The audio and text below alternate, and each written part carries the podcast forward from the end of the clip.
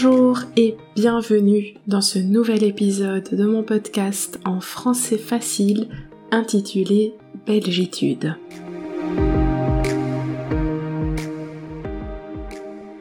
Ce podcast est pour toi si tu apprends le français ou si tu veux découvrir la Belgique. Mon objectif est de t'aider à apprendre le français et de te partager ma culture.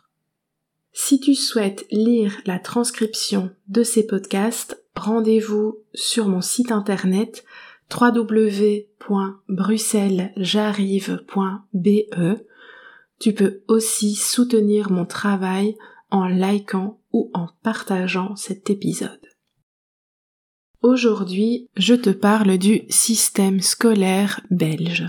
Si tu vis en Belgique ou si tu as prévu d'y vivre, Peut-être te demandes-tu comment fonctionne l'enseignement.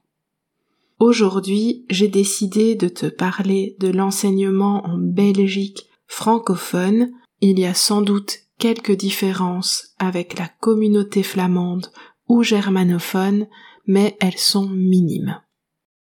L'épisode était un peu long, donc je l'ai divisé en deux parties.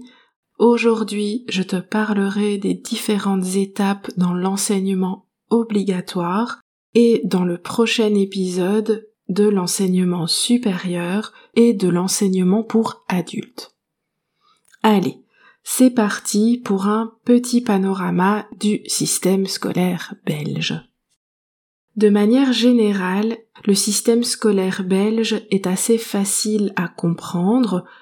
Pour une fois, profitons-en. Première chose à te dire, en Belgique, l'obligation scolaire, c'est-à-dire l'obligation légale pour un enfant d'aller à l'école ou d'être instruit, commence à 5 ans et se termine à la majorité légale, 18 ans. Nous sommes un des rares pays d'Europe à avoir l'obligation jusqu'à 18 ans.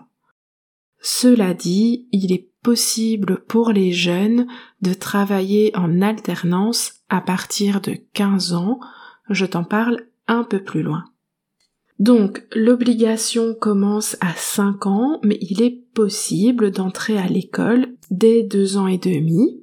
Et entre 2 ans et demi et 6 ans, l'enfant est à l'école maternelle.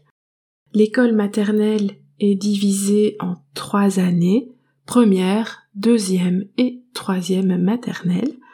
Les objectifs sont les premiers apprentissages, la socialisation et les activités préparent l'enfant à entrer à l'école primaire.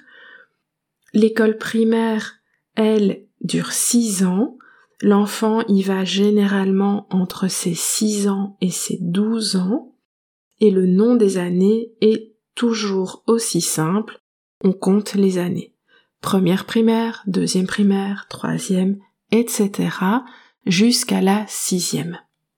Alors, en primaire, les enfants ont généralement le même instituteur ou la même institutrice pour un an ou deux ans et ils ont quelques autres professeurs comme pour les cours de langue, les cours de gym ou les cours confessionnels.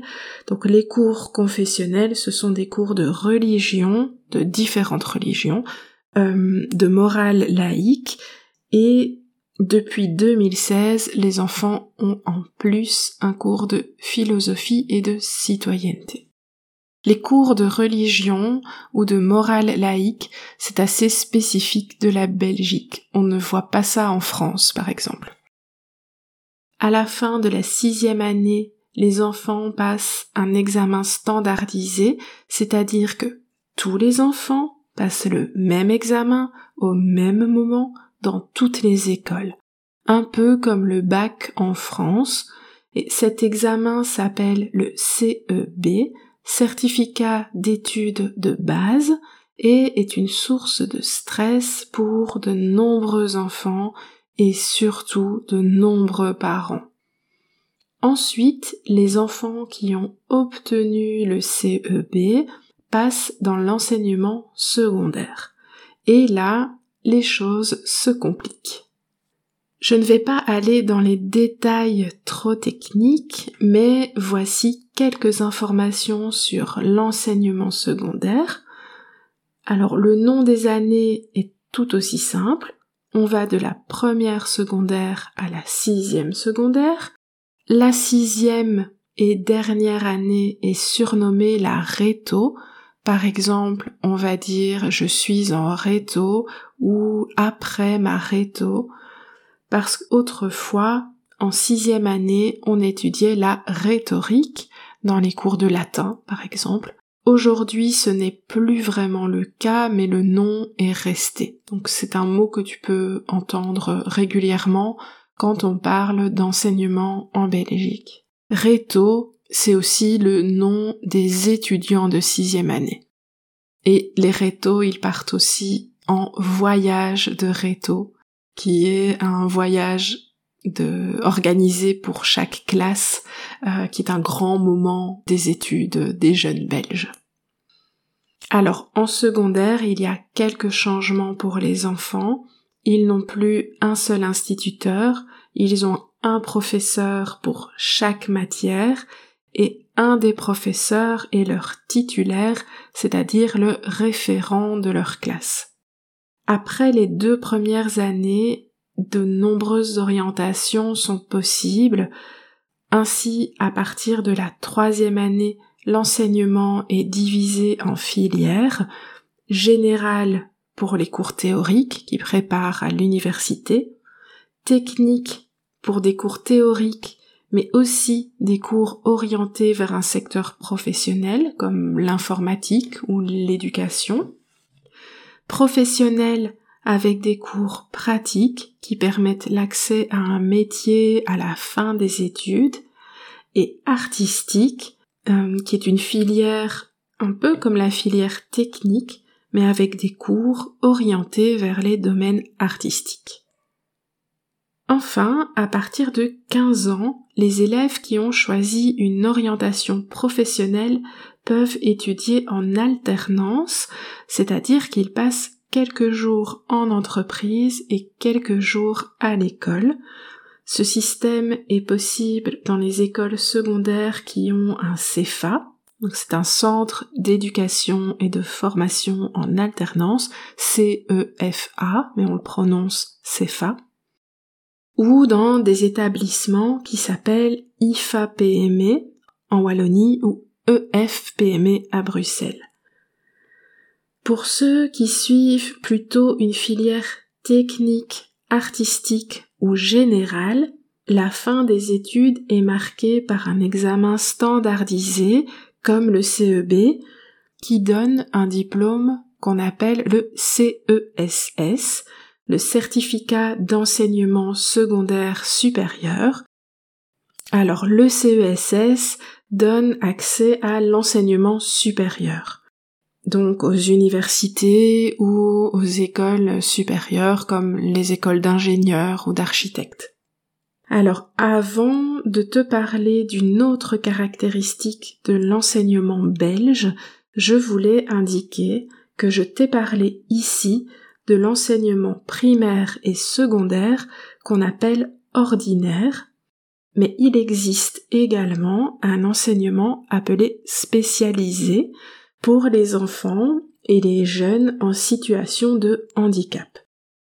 L'enseignement est alors divisé par type de handicap des jeunes et je dois t'avouer que c'est un système que je connais assez mal. Enfin, il me reste un élément à te présenter, un élément typiquement belge et peut-être le plus compliqué quand on parle de l'enseignement, c'est le système des réseaux. Alors, si tu vis en Belgique, et encore plus si tu as des enfants, tu t'es peut-être posé des questions sur les noms des écoles, surtout en secondaire. En France, c'est facile. Il y a des collèges et des lycées. En Belgique, il y a des collèges, des lycées, des athénées, des centres scolaires, etc. comment on fait pour s'y retrouver? Eh bien, ces établissements scolaires sont tous de niveau secondaire, quel que soit le nom. On peut donc y aller entre 12 ans et 18 ans. La différence, c'est le subventionnement, c'est-à-dire le financement de l'école. Il y a peu d'écoles privées en Belgique. La plupart des écoles sont financées par l'État, mais à des degrés différents selon le réseau. Donc le réseau, c'est un groupe d'écoles qui répond à des règles de financement différentes. Sans entrer dans les détails trop techniques que beaucoup de Belges ne maîtrisent pas forcément, voici les réseaux principaux.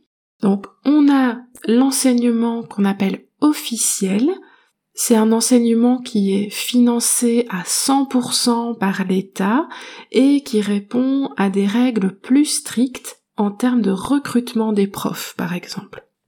Et puis, on a l'enseignement provincial en Wallonie et communal en Wallonie et à Bruxelles. C'est un enseignement financé en partie par l'État et en partie par la province ou par la commune. Par exemple, il y a des écoles qui euh, sont financées par la ville de Bruxelles. Enfin, il y a l'enseignement libre qui peut être confessionnel, donc religieux, ou non confessionnel. Cet enseignement-là, il n'est pas privé, c'est vraiment important comme notion, donc ce ne sont pas des écoles privées comme en France, euh, c'est un enseignement financé par l'État, en partie, et en autre partie par ce qu'on appelle le pouvoir organisateur. Le pouvoir organisateur, ça peut être une association religieuse. Donc les écoles euh, catholiques vont être financées en partie par l'État belge et en partie par des associations. Donc pour faire simple, au niveau des noms des écoles, les Athénées royaux si tu vois Athénée Royal, blablabla, ce sont des écoles de l'enseignement officiel. En Wallonie, tu as des Athénées provinciaux, donc qui dépendent de la province. Par contre, les collèges et les lycées sont généralement dans le réseau libre. Et donc, dans ce réseau libre, les écoles sont majoritairement des écoles catholiques, par exemple, à Bruxelles, il y a le collège Saint-Michel, qui est très connu. Alors, quelle est la meilleure école? Dans quel réseau on apprend le mieux? Euh, C'est très personnel. Il n'y a pas vraiment de réponse à ces questions. Une information importante, c'est que les profs ont tous les mêmes diplômes, que ce soit dans un réseau ou dans un autre. Il n'y a pas de différence à ce niveau-là. Et pour les familles, la différence, elle est plutôt d'ordre philosophique. Alors, il faut admettre que les écoles libres catholiques ont la réputation de pousser vers l'excellence ou d'être plus élitistes, mais gardons en tête que c'est juste une réputation.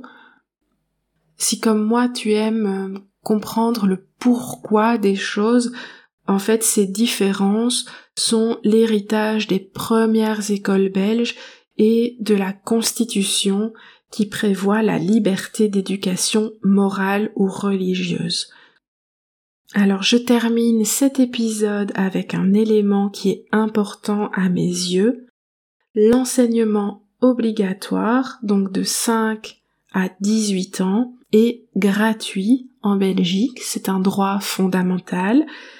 Alors même si dans la réalité il y a de nombreux coûts pour les parents, l'école doit être gratuite et la plus égalitaire possible. Voilà, j'espère que l'épisode t'a plu. Je te retrouve dans le prochain pour te parler de la suite des études et donc de l'enseignement supérieur. À bientôt!